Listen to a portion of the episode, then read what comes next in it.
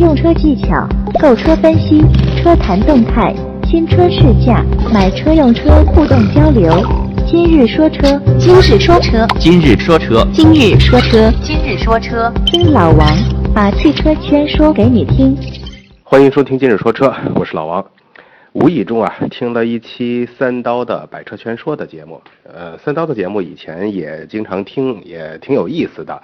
我相信很多听汽车类节目的听友，大部分都听过三刀的节目。呃，我听的这期节目可能是很久之前呢，以前也没有听过。嗯，是加价买车，嗯，这种行为是不是合理？而且我也想起了以前。好像看过三十八号也有过类似的节目，他他的是视频节目，嗯，都是在说这个经销商加价卖车的事儿，到底是不是合理？其实每个人出发的观点不同啊，嗯，都有不同的看法。老王也是，嗯，你看近期思域在加价，以前的汉兰达在加价，再往前途观呀，还有什么常年加价的阿尔法。虽然说加价，呃，但是很多人还都是排队在买嘛。老王也就说说老王的一些看法。首先说三刀的说法是什么呢？三刀是一个呃非常资深的销售，嗯，也是在这个汽车圈儿待了十多年，所以在三刀看来啊，加价销售是一个非常非常非常正常的市场行为。哎，官方售价定低了，那肯定就必须得加呀。当然，那个刀哥的说法也是，加价部分不开发票，那肯定是不对的，因为这就属于偷税漏税的行为，这政府是要管的嘛。但这方面只是政府从税收方面为出发点说的这一样，你可以加装潢、加保险等等，这样就合理了，也就是给了所有的 4S 店也好、经销商也好一个合理去加价的路子。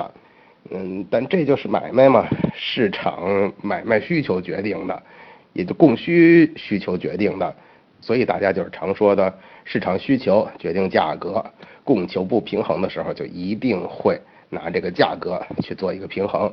哎，加价了还有人买，那就说明加价是合理的嘛，这是刀哥的看法。其实你可以不优惠，但加价的这种行为。老王还是不是很认可的，可能就是出发点不一样啊。可能刀哥更重点是站在他是一个汽车的经销商的角色嘛，嗯，但老王作为一个消费者的角色来看，那就不是很认可了。至少说在这个消费车型的领域，老王是不是认可的？当然，我首先要说一下一些特殊的车型啊，比如说你可以从别人手中买一台。限量版的法拉利恩佐，呃，你说要买某一款超跑的限量版，其实这类车他们已经不能当做正常买卖的这种消费类的车型了，他们可以算是收藏品，甚至奢侈品。这种车未来它是有升值价值的，所以应该说它这个实际的本质已经变了，它不是普通的代步工具了。所以这类车如果有加价的行为，老王认为肯定很正常。甚至你说阿尔法一样，当所有的人头脑中现在都认为它是一个身份的象征时，呃，称呼它时都说它是一个保姆车啊，给保姆开的。但是你的保姆开一辆阿尔法的时候，那是你身份的象征，对不对？能花这么多钱买一个大面包，哎，那就是买到了身份的象征了。你甚至可以加几十万去买这个身份的象征。这也是可以理解的，所以老王只是说咱们平常啊、日常经常需要去看到、需要去买的这种消费类的车型、代步类的这种车型，如果加价，至少从我的角度看来，嗯，应该算完全的不认可。确实啊，你说加价是这个市场决定的，呃，能加价啊，说明厂商的价格定低了。但我想说，你说厂商的价格定低了。难道厂商的这个定价就是拍脑门拍出来的？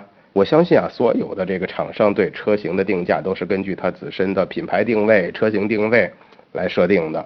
厂商肯定想多赚钱啊，这不用说。但同时他也想多卖车，是不是？他要考虑除了单车利润之外，还要考虑到整体的销量，呃，整体的呃这个品牌或者说这个车企的整体销售额，嗯，各价位车型的市场布局。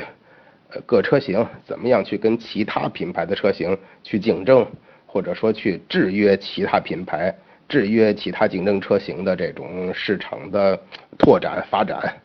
啊，你就说阿尔法啊，我听刀哥说，丰田一个月全国就给四百台阿尔法去卖，但每个月阿尔法抢着要买阿尔法的土豪绝对不止四百个，大家都在排着队等着买，抢着买。那加价不就很正常了吗？跟拍卖一样，价高者得啊！你不加价怎么卖啊？车就这么多，供不应求啊！这就充分说明是车企定价不准了，那就是价格定低了。你多卖几十万，想买的人自然就没这么多了。那这样供求关系就平衡了吧？听着确实挺有道理啊，但其实你要去想，这是典型的从销售的角度出发的一种想法。是一种销售渠道，怎么能赚到更多钱的思路？但你从车企的角度去考虑的话，丰田也知道大家一直这么多年来一直都是加这么多钱去买我的阿尔法，为什么直接不把这个官方定价定高一点呢？因为丰田它要考虑的话，只要我把阿尔法的官方价格定在这儿，那别的车企同类车型要卖的时候，那就一定要想想了，我怎么定价阿尔法的。官方价格在哪？虽然它市场加价加了那么多，但我敢不敢、能不能定一个高于阿尔法的官方定价？我想没人有这个胆量。其实丰田只要把阿尔法的官方价格放在这儿，在产品布局上，这个价格区间就是我占了这个位置。虽然说终端市场有加价什么的，但这不是车企要考虑的，因为你的市场加价这部分才是更容易灵活去调整的。如果你的官方定价提高二十万，那你就等于丢了本来想守住的这一块价格的区间。如果这会儿真有另外一个车企推出一个相同的车型，你再靠 4S 店的销售渠道去降价，降到你原来官方价格的水平去抢这个市场，这其实等于变相的一种降价情况。啊，你官方价格提高了二十万，遇到了另一个品牌的又一个相同车型推出来。啊，你想再去竞争，你靠 4S 店的这种销售渠道去降价、去做优惠、市场活动，把价格拉下来去抢这个市场。那这种情况的话，其实变相就等于拉低了你品牌的定位，而且肯定会让车企，那大家看到我买了这么高端一辆车啊。市场优惠幅度十万二十万的，那大家对你这个品牌的认可度一定会降低。换句话说，在二手车市场的这个保值率也会降低，这肯定都是让车企非常难受的一件事儿。所以从车企的角度上来说啊，你加价对车企来说并没有太大的好处。从消费者角度上说，认可加价的人，我相信也是少数。当三方中的两方面都不认可的时候，你觉得这种行为还是对的吧？那当然啊，有人就喜欢说，我喜欢，我就愿意拿三十万去买一个二十万的车，这才说明我土豪呀。最好是有别人一眼就能知道，说这车就是二十万的车，但想买到必须花三十万才能买得到，这让人听起来多豪气啊，比直接买一辆三十多万的车听起来牛多了，是不是？说明我土豪的低调呀，这听起来是不是有种呃感觉，就是能开上上百万辉腾的那种感觉呀？你只需要多加十万块钱就能买得到这种感觉，值不值？甚至有人说啊，哎，只要不加价的车就不是好车，那我肯定不买，我不认可这种车型，我要买就只买加价的车型。嗯，确实每个人的想法都不同啊，谁都不能强求。我相信这类人肯定也有。大家的想法都不一样嘛。其实加价提车这个事儿，只能说是一个愿意卖，一个愿意买，所以这种情况也是见怪不怪。你说思域十二万多的起步价，外观也很不错，功能也不错，性能大家更认可，那是是可能很多人都想买啊。但是你想入手，那你就加价，嗯，颜色可能还不是你想选哪个就选哪个，排队来，这这就。你想不加价，人家说行啊，反正就是不给你车，你等不到车。其实这种加价的现象，市场的现象，嗯，更多人还是认为它就是一个经销商跟厂家之间的一些小把戏吧。反正我的这个车型大家都认可，然后产能又紧缺，很多人来看，甚至把它认为是一个经销商跟厂家之间的一种潜规则。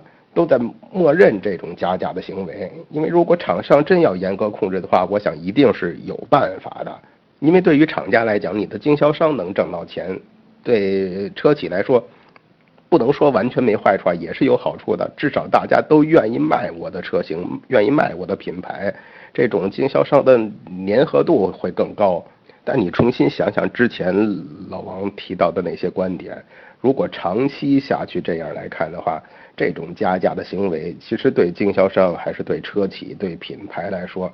都不一定是一个良性的循环，都不一定是一个非常好的，呃，好的行为吧。毕竟对于价格来说，厂商、车企更看重的是销量，看重的品牌形象。毕竟你 4S 店加的价格，最终能把它挣到的，并不是车企，对不对？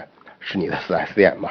因为对于厂商、对于车企来说啊，它真正能获得利润、获得获利的渠道啊，不仅仅是卖车这点利润，它还牵扯到后边的呃售后保养，还有这些易损件的更换。你知道，你去买一个原厂配件都是很贵的，还有一些重要部件的更换方面，厂家都是能从中获利的。而且，相对于单车利润来说，厂家车企更看重的是它的销量跟市场保有量。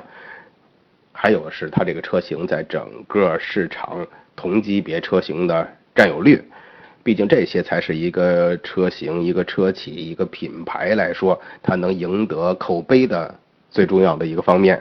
但如果你就出了一款好的车型，就一味的去加价，也许短期内啊，有很多消费者会接受去认可你这个车型。但咱们说车企做事儿不是一锤子买卖呀，你肯定要放长线钓大鱼嘛。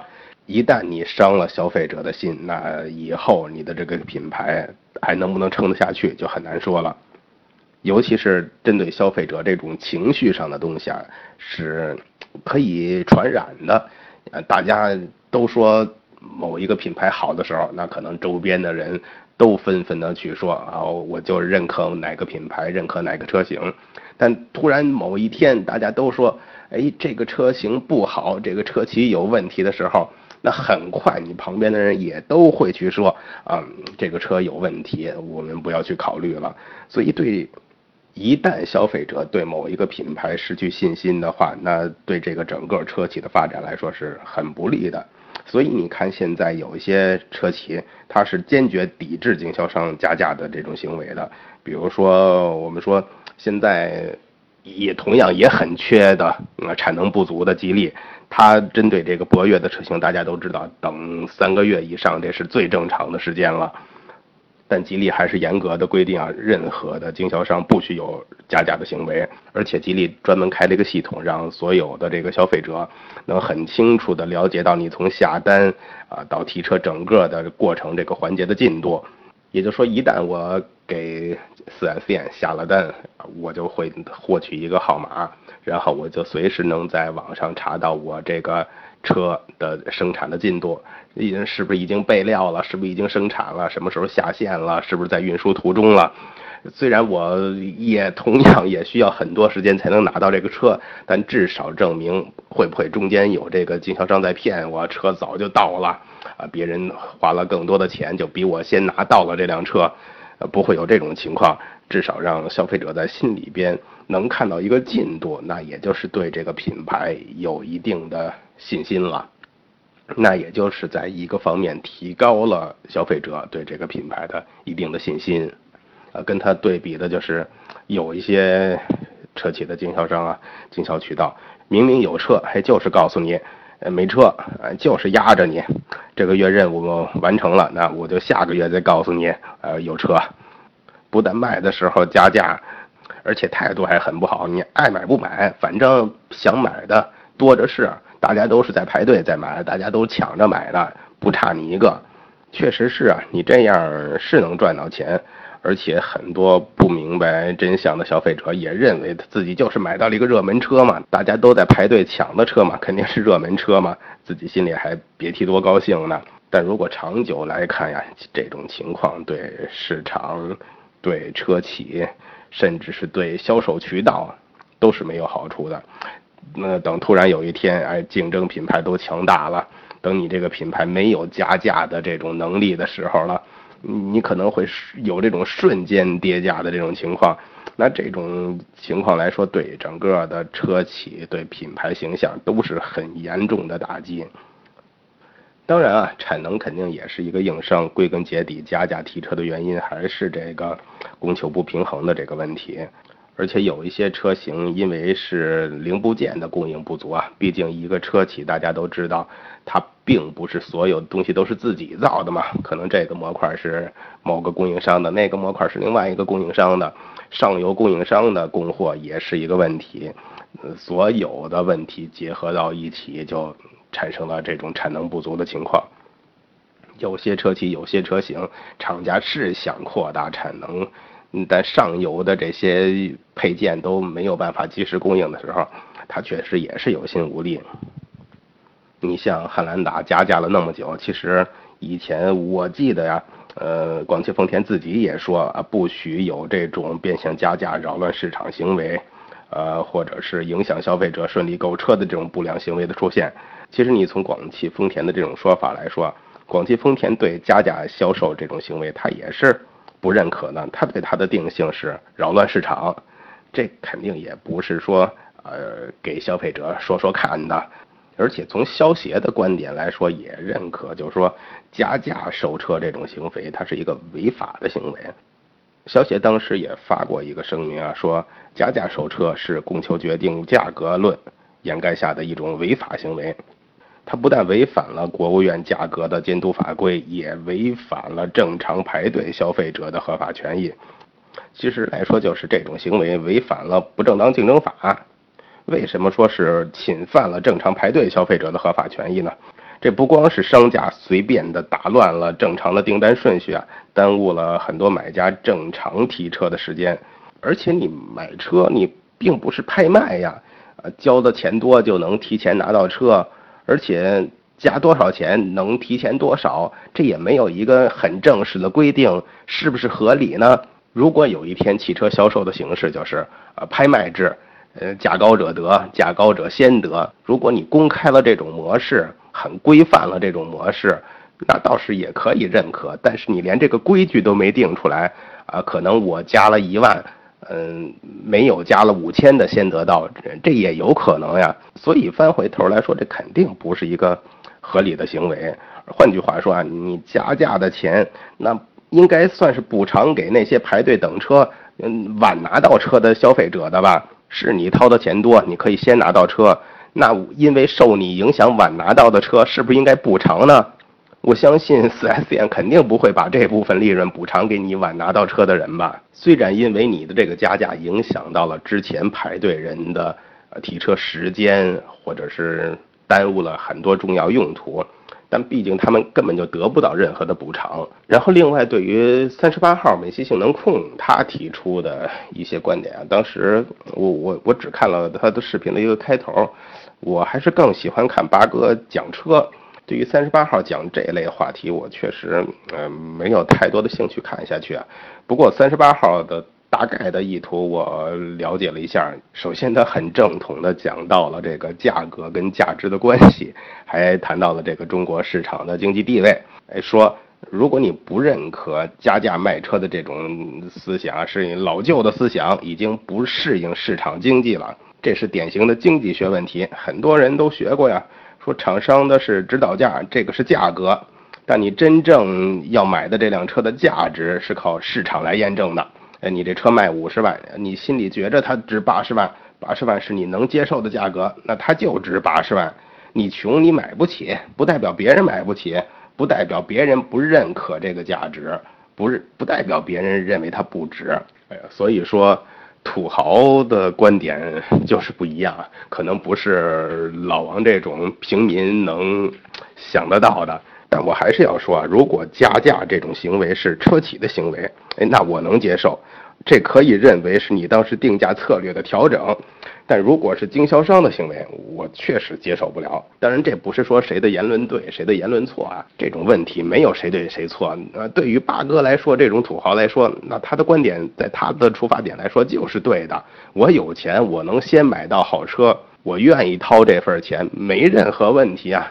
但对于但对于老王来说，或者是以老王的出发点来说，再进一步以老王定义的这种消费类的车型，大家呃普通老百姓愿意买的这些车型来说，我还是很难接受。当然啊，你说市场经济啊没问题，你可以想象一下，每年苹果发布新款的 iPhone 的时候，那么多黄牛去炒货，你也可以价高者得嘛，高价来买优先使用权。对于车来说，那就是优先提车、优先享受嘛。但我从普通消费者的角度来看，我想你买 iPhone 的时候，也一定就想买到最便宜的吧？黄牛要加价，你没办法呀。当然，你要说加价买车值不值？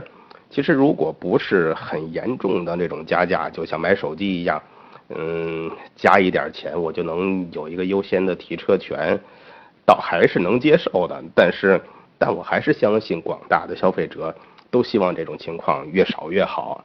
需求量大了，生产的又少，那价值一定会升高。嗯，这听着没错呀，不然车少，买的人多怎么办？那用三刀的说法，那就经销商还怎么卖车？其实这些观点从车辆销售人员的角度，从土豪的角度来讲都没错呀。但我我就想说，你就去医院看病，啊，或者是春运的时候你买火车票，还有一种规矩啊，叫排队，叫抢购。真不是说你不提高价格，这个车就没法卖了，市场就没法动了。规矩总是有的。你就像北京，呃，车牌摇号，新能源的车排队上牌一样，摇号也是一种规矩吧。排队上牌也是一种规矩吧，嗯，但你说上海不是拍牌吗？那不就拍卖一样加价的购买号牌吗？但那是政府的行为啊，至少从宏观上来看，那是车牌原始的所有者的行为，那就相当于车企的行为一样，那是没办法的。车企想把官方定价调高，这是大家没有办法，只是怎么样来说也是需要被动去接受的，你只能认命的。这种情况大家还是能接受的。只要你的车够好，你的官方定价就在那儿，那大家没得可说。但如果你说上海政府，呃，每个车牌五百块钱一块儿，你每个月就放一万个，哎，但车管所说了，不能说车管所，呃，4S 店说了，呃，你可以在我这上牌，呃，一个车牌我给你拍卖到八万九万，这种情况你能接受吗？哎，政府五百块钱卖一个牌。4S 店加价几万块钱卖给你，我不相信你心里能很舒坦的接受。这也是供需关系的供不应求啊。只是把车换成号牌，你能那么坦然的接受？我想不见得吧。当然，你可以说我的号牌是京 A 八八八八八，我的是某某的吉利号牌。那又 说回去了，呃，它已经不算是一个普通的商品了。那对于某些人来说，它是一个身份地位的象征了。它作为商品的本质又有一些改变了。所以今天老王说了自己的观点啊，我不知道大家对加价买车卖车的这种行为是不是认可？今天就聊这么多，谢谢大家。